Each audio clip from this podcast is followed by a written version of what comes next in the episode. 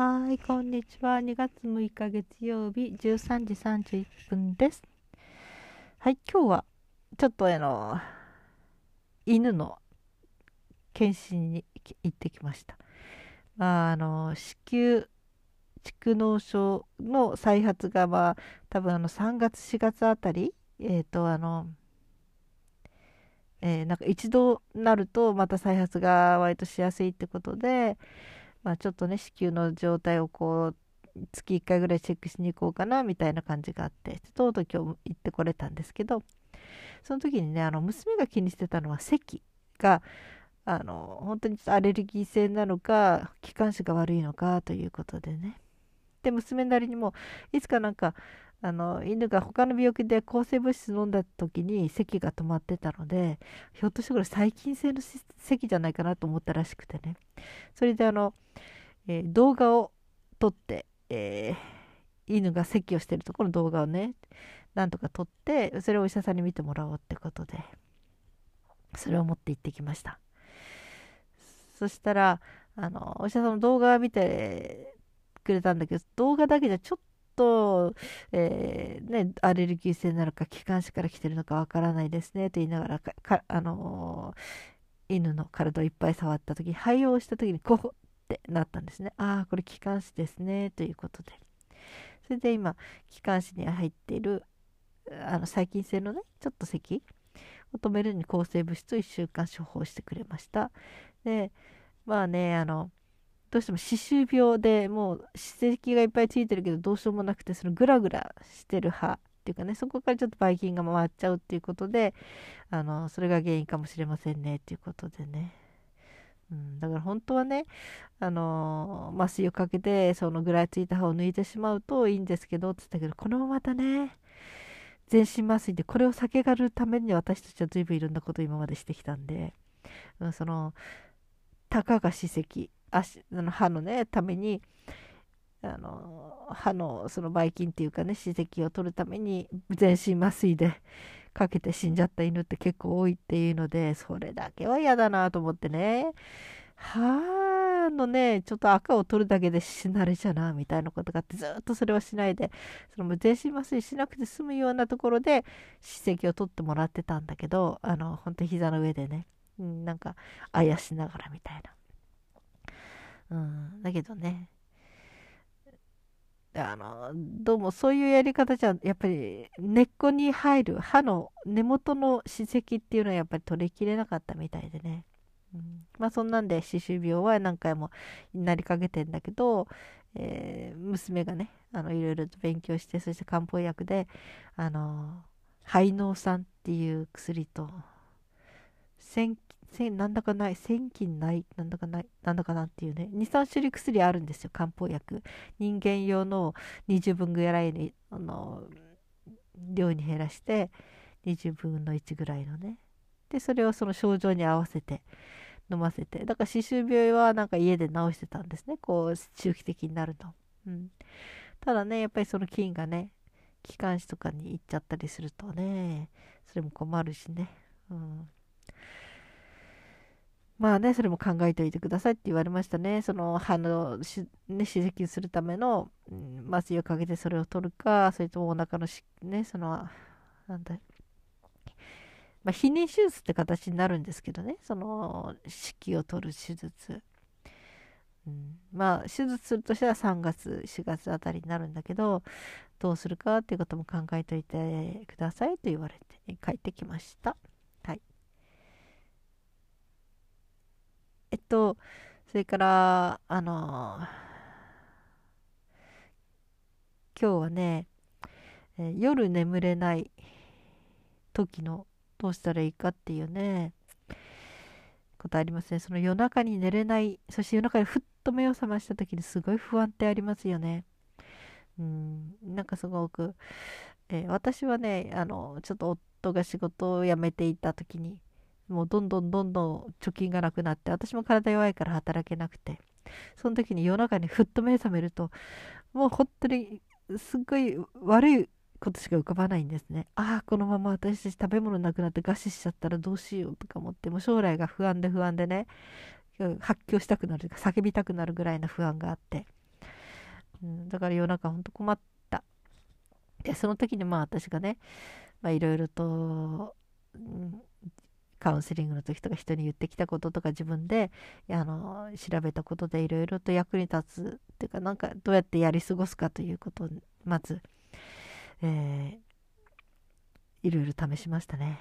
とにかくねこうなんかもう本当に飛び起きるぐらいの不安感がある時にはまずあの映像でイメージの中でそれが浮かぶ時とそうじゃなくてあどうしよう何か例えば手術。あの手術どうしようとかこのまま私何かできなくなっちゃったらどうしよう死んじゃったらどうしようとか治らなかったらどうしようとか。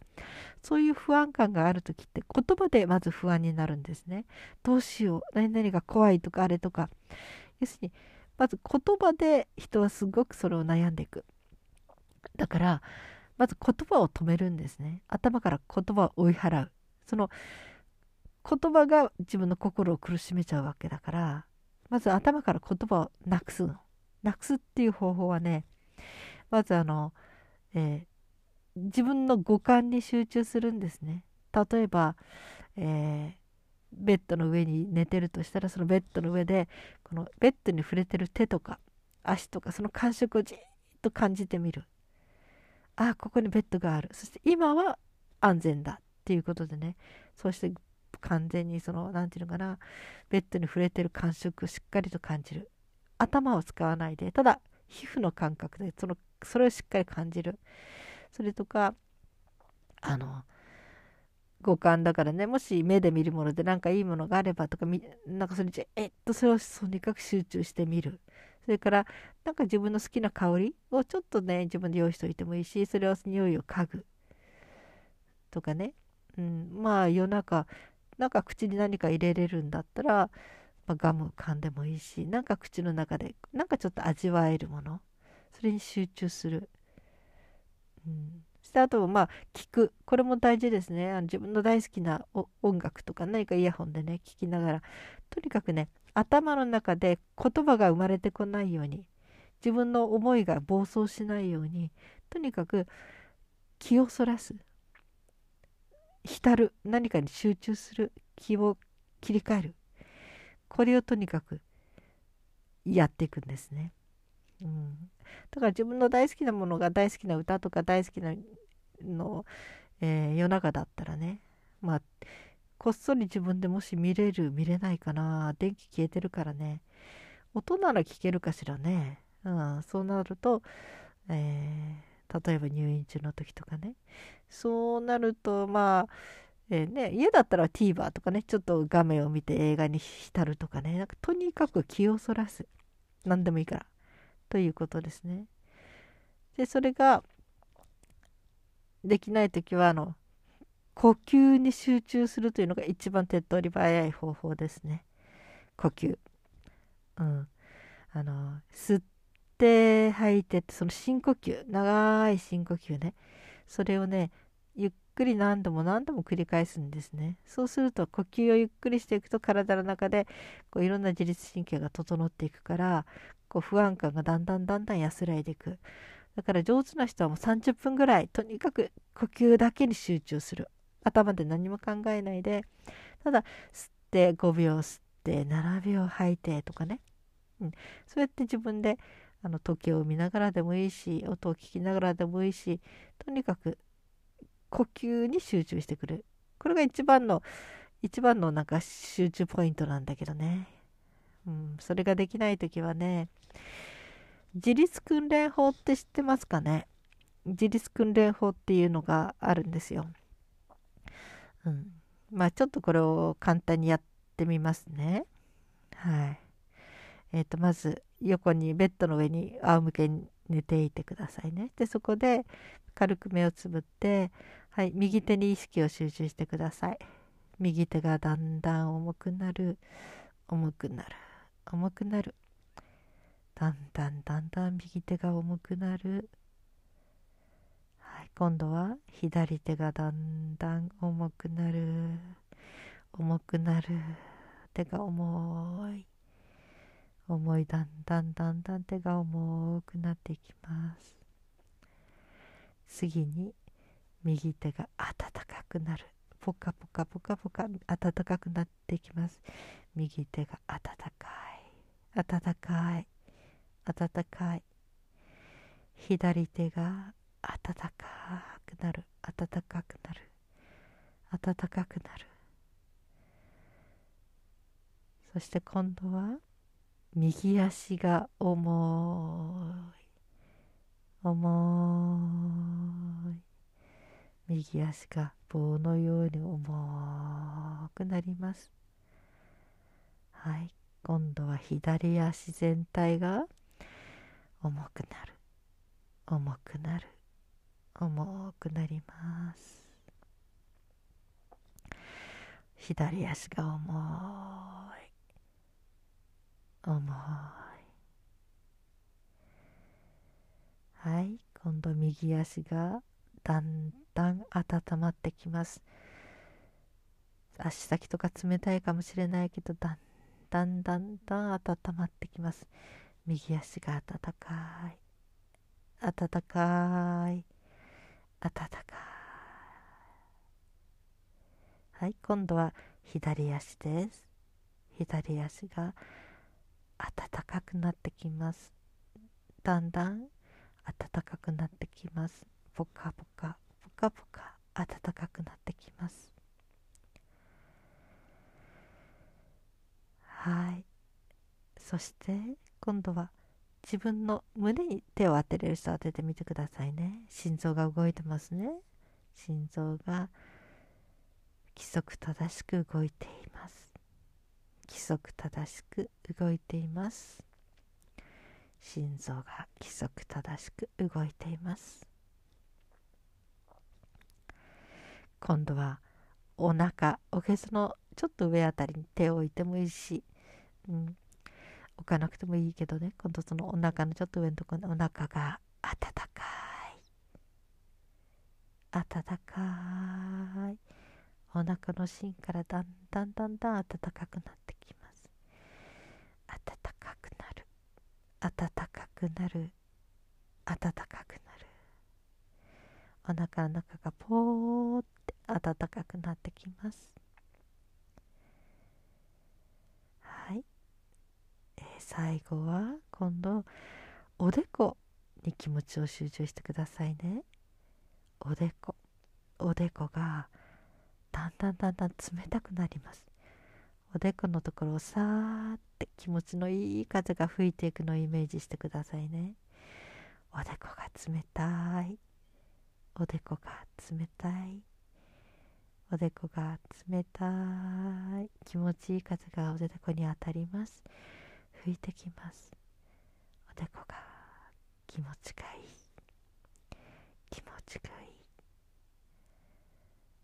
はい。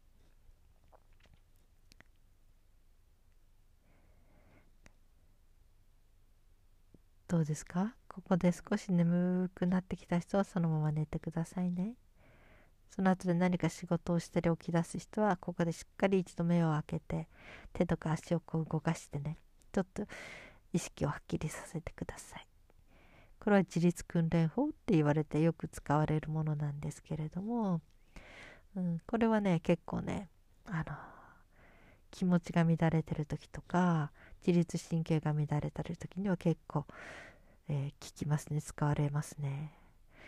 例えばね私外行って冷えちゃったりするとお腹が痛くなる時があるんですね。その時はあ痛くなると思ったらズンズンズンズンも痛くなってもそれのめり込め飲まれちゃう。だからその時にあ右手が温かい右手が温かい次に左手が温かい意識をそういうふうに手の方に少しずつ今度は足の方って少しずつ意識をずらしながら集中していくんですね。これをやると真剣にそれをやってるとだんだんだんだんそのお腹が痛くなるっていう恐怖から少しずつ離れていける。うん、これはよく使いますね。で実際にねこれが上手になってくると実際体温が上がってくるらしいですね。その手が温かいとか足が温かいって言っていると言ってこのただのイメージだけじゃなくて実際にその足とか手のは表面温度が上がってくるらしい。測ってねこれ実験の結果なんだけど。本当にそれぐらい人の意識っていうのはすごい強いです。強いっていうかあのイメージ力。それで体の調子を変えることができますね。堺書はなかなかできないかもしれないけど私の声に合わせてあのそれを何度も聞きながらゆったりした気持ちでねできるとこまで。要するに今日はその右手が温かいとこまでしかできなかったとかね。両手はいいんだけど足になるとどうしても足の先が冷たいのが取れないっていろいろいるんだけどまあ長い人では何ヶ月もかかるし上手な人ではすぐやれる人もいるかもしれない。だからただこれに一生懸命なんか集中することでこの嫌な恐怖感。そういう得体の知れないこう何て言うか恐怖感から意識をその間そらすことができるので、うん、そうやってもうとにかく自分の意識気持ちを不安にのめり込ませない。意識を他のものにずらす。というこの訓練をやるとだいぶ楽になりますね。はい。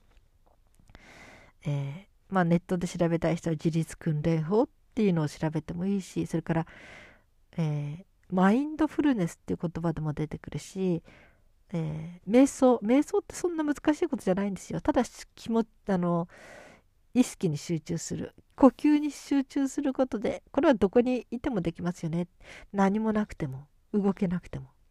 そうやって集中することであの自分の気持ちをこう穏やかにさせていく、うん、これは本当によく使われる方法ですね。瞑想のアプリっていうのもいくらでもあるからね。ネットで調べると瞑想とかって入れると、うん、そんな宗教的なことじゃないんです。ただ呼吸に集中して気持ちを穏やかにする。不安感から少しでもこう離れるようにするということですね。はい。だからあのー、まあこれらのことをやってみてください。そしてまたパニックっちゃった時なんか嫌な気持ちがあれしてね急にものすごいとことん死にたくなるとかそういう時にはとにかく意識を変える。もうあの何か自分が集中できることに意識を切り替える、うん、人間の脳っていうのはもともとマイナスなことを考えるようにできてるらしいんですほっとけば。やっぱりそういう危機管理とかな悪いことばっかり想像してそれにこう何て言うかな要するに危険に遭遇しないようにもういつも構えて生きていた原始時代とかね、うん、あの肉食動物に襲われないようにとかね。だけど現代はそういう危機はほとんどないのに人間というのはとにかくあのいつもほっとくとマイナスな悪いことばっかり考える。デメなんていうかな暗い過去ばっかり浮かべてしまうというのが人間の普通の脳の在り方。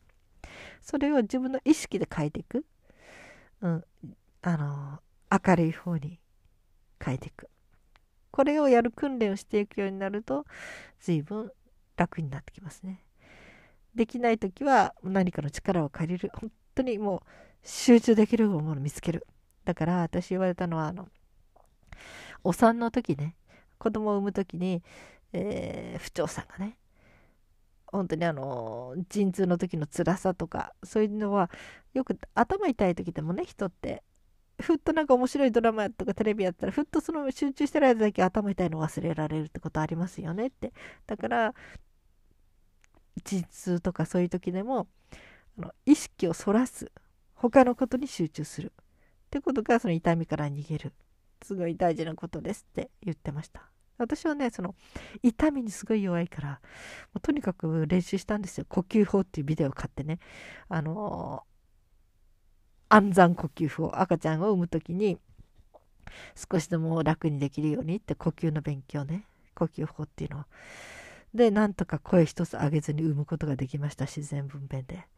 本当にね、赤ちゃんの産むな陣痛ってね、お腹をハンマーで殴られてるようなね、痛さでしたからね。うん、気を抜くと本当気絶しそうっていう感じで。誰か言ってましたね、お産、産婦人科のお産する時のね、場所に、えーと、入院した時に、何回かなんか、割と5階か6階だったのかなそしたら窓に鉄格鉄格子がはめてあったそれ見てああきっと妊婦さんがこの痛みに耐えられなくなって窓が飛び降り自殺しそうとになるのを防ぐんだなと思ったって言ってたけどそれぐらいすっごい痛みがきますからね普通はね。だからもうそのね痛みから逃れるために編み出されたのがその呼吸法なんですよね。だから呼吸法はいろんな時に本当に知っとくと便利です。精神的なショックもそうだしパニックが起きた時でも呼吸を整えるということで。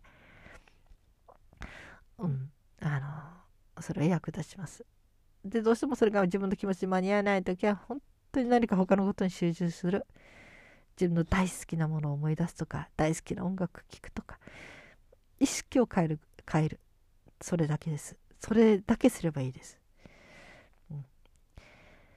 頭の中で思考を暴走されないさせないことですね。頭の中で勝手にあのああでもないこうでもないって空想が広がっていって本当にねもう悲劇のヒロインになっちゃう。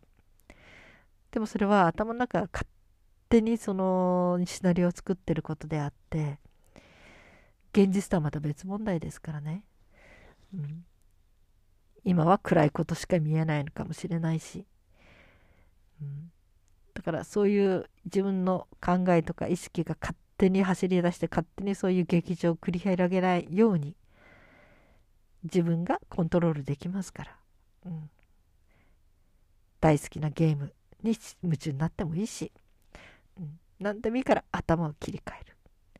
やってみてください。はい。皆さん今日も一日お疲れ様でした。そして生きていてくださってありがとうございます。それではまた明日。はいこんにちは。2月6日月曜日13時31分です。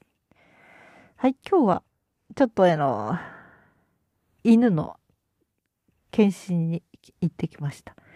まあ、あの、子宮蓄膿症の再発が、まあ、多分あの3月4月あたり、えっ、ー、と、あの、えー、なんか一度なるとまた再発が割としやすいってことで、まあちょっとね、子宮の状態をこう、月1回ぐらいチェックしに行こうかなみたいな感じがあって、とうとう今日行ってこれたんですけど、その時にね、あの、娘が気にしてたのは咳が、あの、本当にアレルギー性なのか、気管支が悪いのかということでね。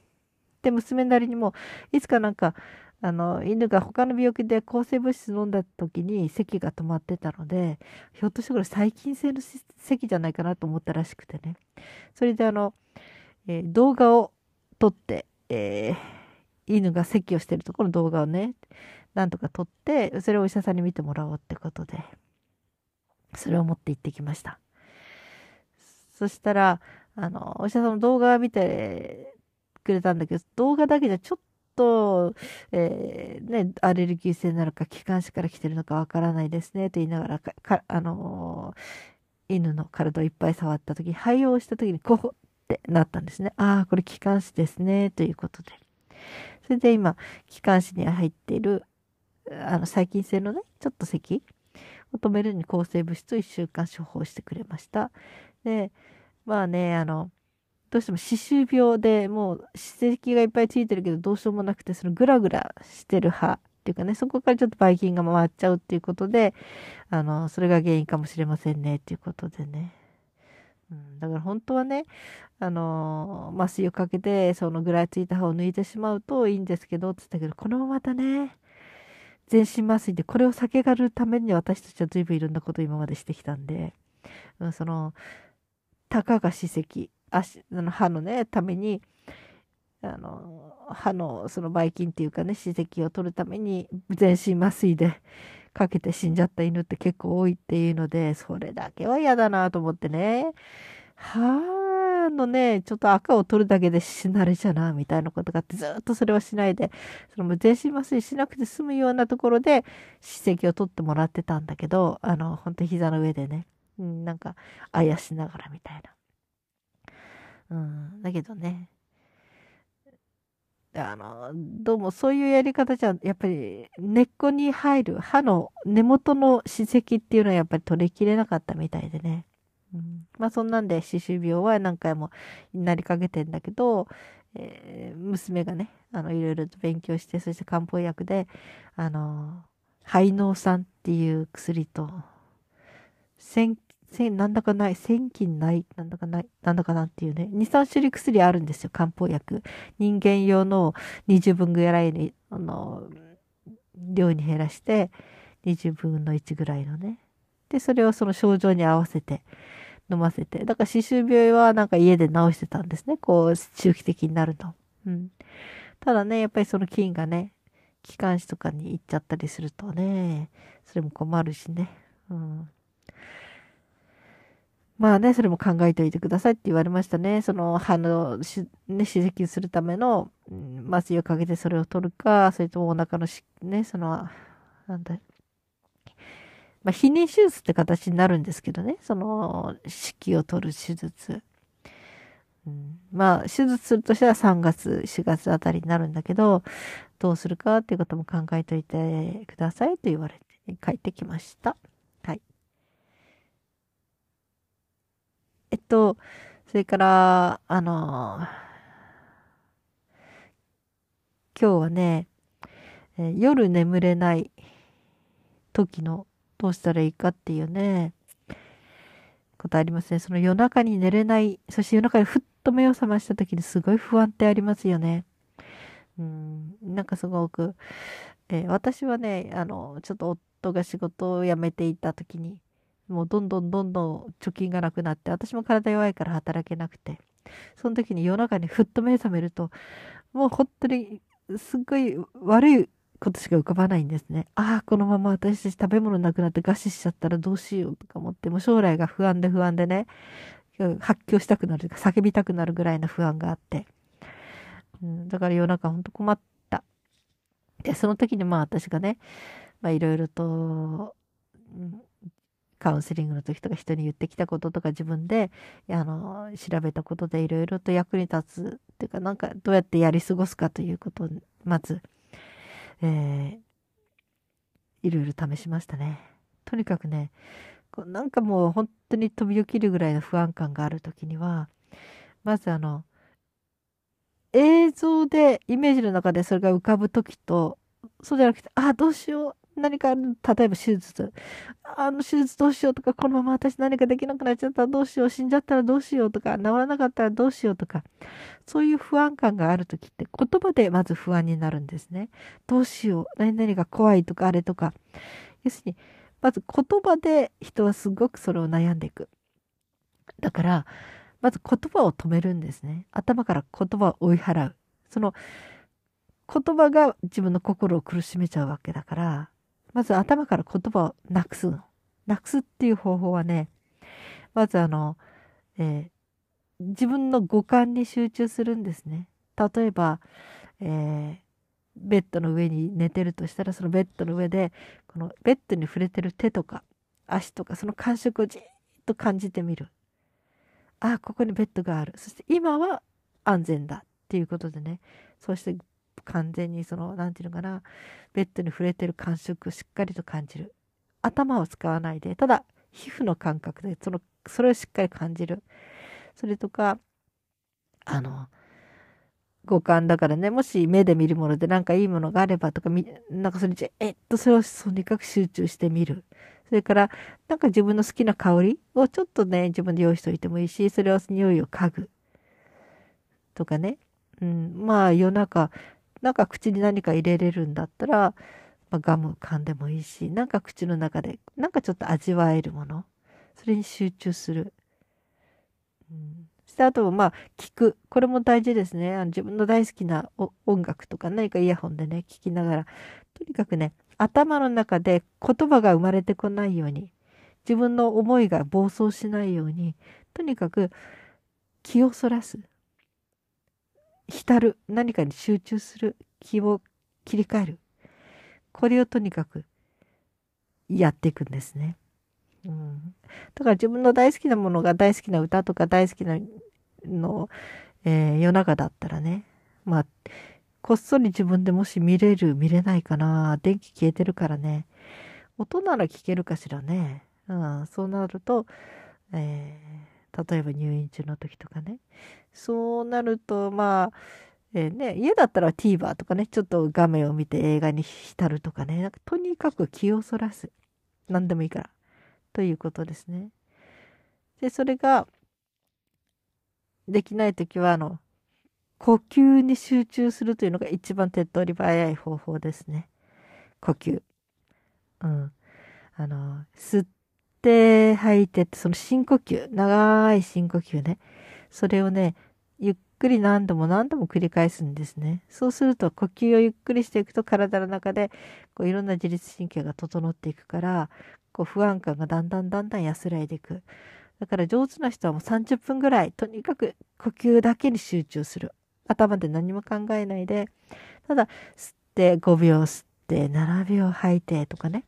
うん、そうやって自分での時計を見ながらでもいいし音を聞きながらでもいいしとにかく呼吸に集中してくる。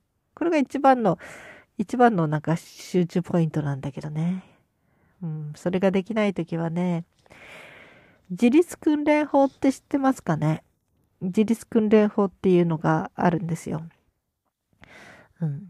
まあちょっとこれを簡単にやってみますね。はい。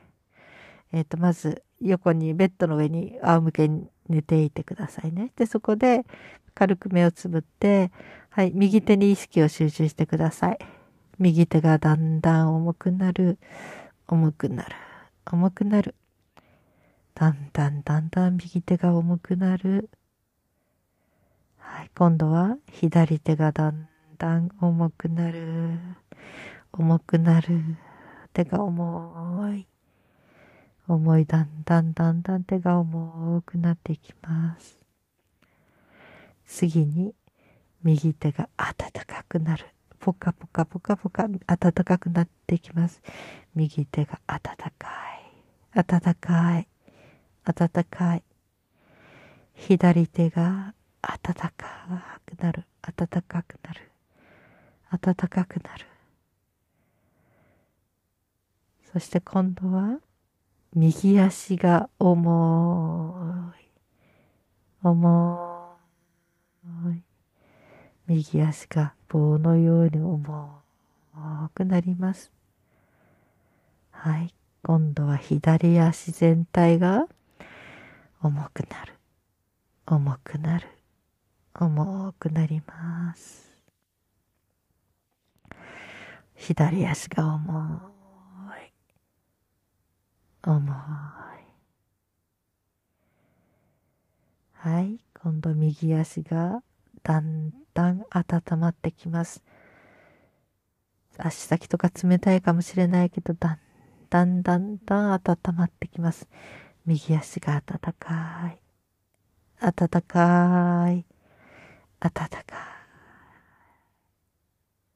はい、今度は左足です。左足が暖かくなってきます。だんだん暖かくなってきます。ぽかぽか、ぽかぽか暖かくなってきます。はい。そして今度は自分の胸に手を当てれる人当ててみてくださいね。心臓が動いてますね。心臓が規則正しく動いています。規則正しく動いています。心臓が規則正しく動いています。今度はお腹、おへそのちょっと上あたりに手を置いてもいいし、うん、置かなくてもいいけどね、今度そのお腹のちょっと上のところにお腹が温かい。温かい。お腹の芯からだんだんだんだん暖かくなる。かくなる。暖かくなる。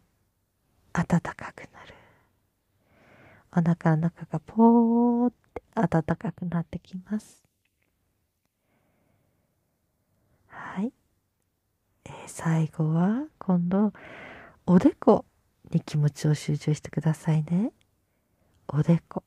おでこがだんだんだんだん冷たくなります。おでこのところをさーって気持ちのいい風が吹いていくのをイメージしてくださいね。おでこが冷たい。おでこが冷たい。おでこが冷たい。気持ちいい風がおでこに当たります。吹いてきます。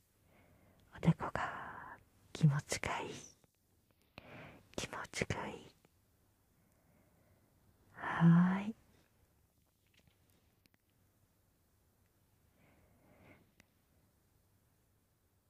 どうですか？ここで少し眠くなってきた人はそのまま寝てくださいね。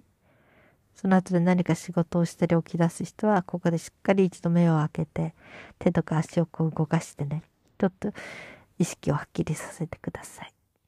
これは自律訓練法って言われてよく使われるものなんですけれども、うん、これはね、結構ね、あの、気持ちが乱れてる時とか、自律神経が乱れてる時には結構、えー、効きますね。使われますね。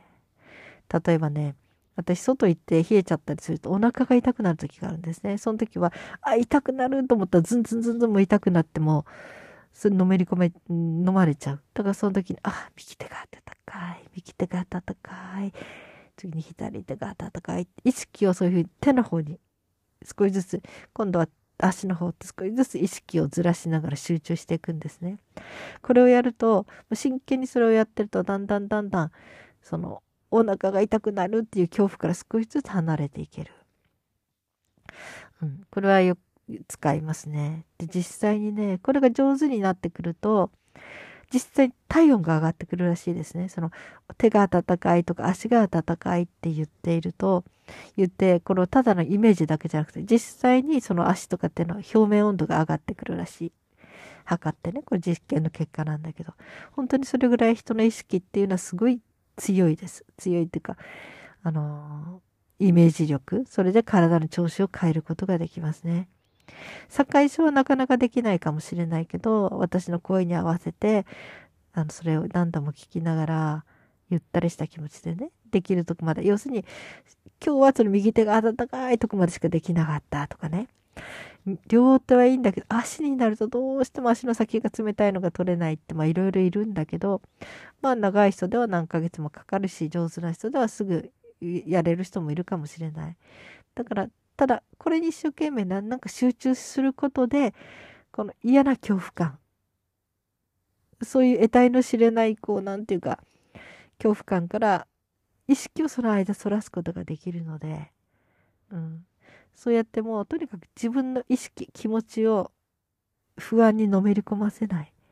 意識を他のものにずらす。というこの訓練をやるとだいぶ楽になりますね。はい。えー、まあネットで調べたい人は自律訓練法っていうのを調べてもいいし、それから、えー、マインドフルネスっていう言葉でも出てくるし、えー、瞑想瞑想ってそんな難しいことじゃないんですよ。ただ気持ちあの意識に集中する。呼吸に集中することでこれはどこにいてもできますよね。何もなくても動けなくても。そうやって集中することであの自分の気持ちをこう穏やかにさせていく、うん、これは本当によく使われる方法ですね。瞑想のアプリっていうのもいくらでもあるからね。ネットで調べると瞑想とかって入れると。うん。そんな宗教的なことじゃないんです。ただ呼吸に集中して気持ちを穏やかにする。不安感から少しでもこう離れるようにするということですね。はい。だから、あの、まあこれらのことをやってみてください。そしてまたパニックっちゃった時、なんか嫌な気持ちがあれしてね、急にものすごい一言に死にたくなるとか、そういう時にはとにかく意識を変える。もう、あの、何か自分が集中できることに意識を切り替える。うん。人間の脳っていうのはもともとマイナスなことを考えるようにできてるらしいんです。ほっとけば。やっぱりそういう危機管理とかな、悪いことばっかり想像して、それにこう、なんていうかな、要するに危険に遭遇しないように、もういつも構えて生きていた原始時代とかね。うん、あの肉食動物に襲われないようにとかね。だけど、現代はそういう危機はほとんどないのに、人間というのはとにかく、あの、いつもほっとくと、マイナスな悪いことばっかり考える。デメなんていうかな、暗い過去ばっかり浮かべてしまうというのが人間の普通の脳のあり方。それを自分の意識で変えていく。うん。あの、明るい方に変えていく。これをやる訓練をしていくようになると、随分楽になってきますね。できない時は何かの力を借りる。本当にもう集中できるものを見つける。だから私言われたのは、あの、お産の時ね、子供を産む時に、えー、不調さんがね、本当にあの、陣痛の時の辛さとか、そういうのは、よく頭痛い時でもね、人って、ふっとなんか面白いドラマとかテレビやったら、ふっとその集中してる間だけ頭痛いの忘れられるってことありますよねって。だから、陣痛とかそういう時でも、あの意識をそらす。他のことに集中する。ってことが、その痛みから逃げる。すごい大事なことですって言ってました。私はね、その痛みにすごい弱いからもう、とにかく練習したんですよ。呼吸法っていうビデオを買ってね。あのー、安産呼吸法。赤ちゃんを産む時に少しでも楽にできるようにって呼吸の勉強ね。呼吸法っていうのを。で、なんとか声一つ上げずに産むことができました。自然分娩で。本当にね、赤ちゃんの産むな陣痛ってね、お腹をハンマーで殴られてるようなね、痛さでしたからね。うん、気を抜くと本当気絶しそうっていう感じで。誰か言ってましたね。お産、産婦人科のお産する時のね、場所に、え、ー、と、入院した時に、何回かなん割と5階か6階だったのかな。そしたら窓に鉄格、鉄格しかはめてあった。それ見て、ああ、きっと妊婦さんがこの痛みに耐えられなくなって窓が飛び降り自殺しそうとになるのを防ぐんだなって思ったって言ってたけど、それぐらいすっごい痛みがきますからね、普通はね。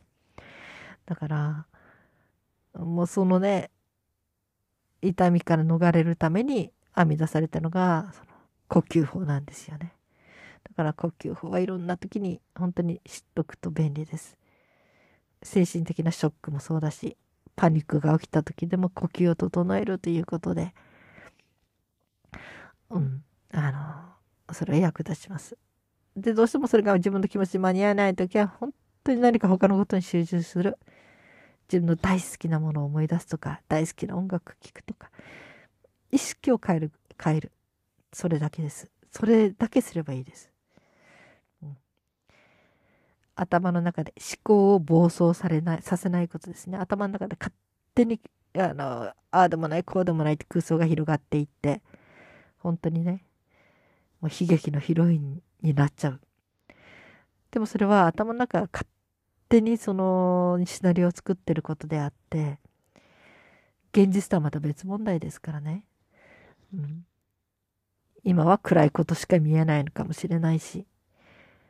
うん、だからそういう自分の考えとか意識が勝手に走り出して勝手にそういう劇場を繰り広げないように自分がコントロールできますから。うん、大好きなゲームに夢中になってもいいし、うん、何でもいいから頭を切り替える。やってみてください。はい。皆さん、今日も一日お疲れ様でした。そして、生きていてくださってありがとうございます。それではまた明日。